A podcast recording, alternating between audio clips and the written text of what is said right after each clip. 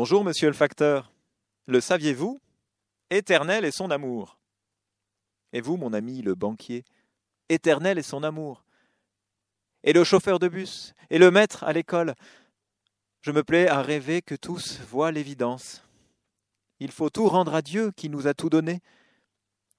Mais en attendant qu'un jour mon rêve se réalise, que la ville tout entière se mette à louer Dieu, j'ai résolu en tout de lui faire la place, de me redire sans fin qu'il est à mes côtés. Avant toute parole, tout acte, toute pensée, me redire à voix basse Éternel est son amour. Pour revivre à chaque heure cette heure décisive où par pure bonté il me donna la vie, pour déjouer mes peurs et avancer tranquille. Il est à mes côtés.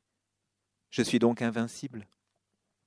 Car plus j'aime comme lui, plus je m'enfoncerai dans l'éternité même où il a sa demeure. Qu'il se fasse pour moi un Dieu irrésistible, qu'il déverse ses flots et enflamme mon cœur pour y réduire en cendres l'ennemi qui m'enchaîne, pour y noyer la haine dans ses fleuves d'eau vive.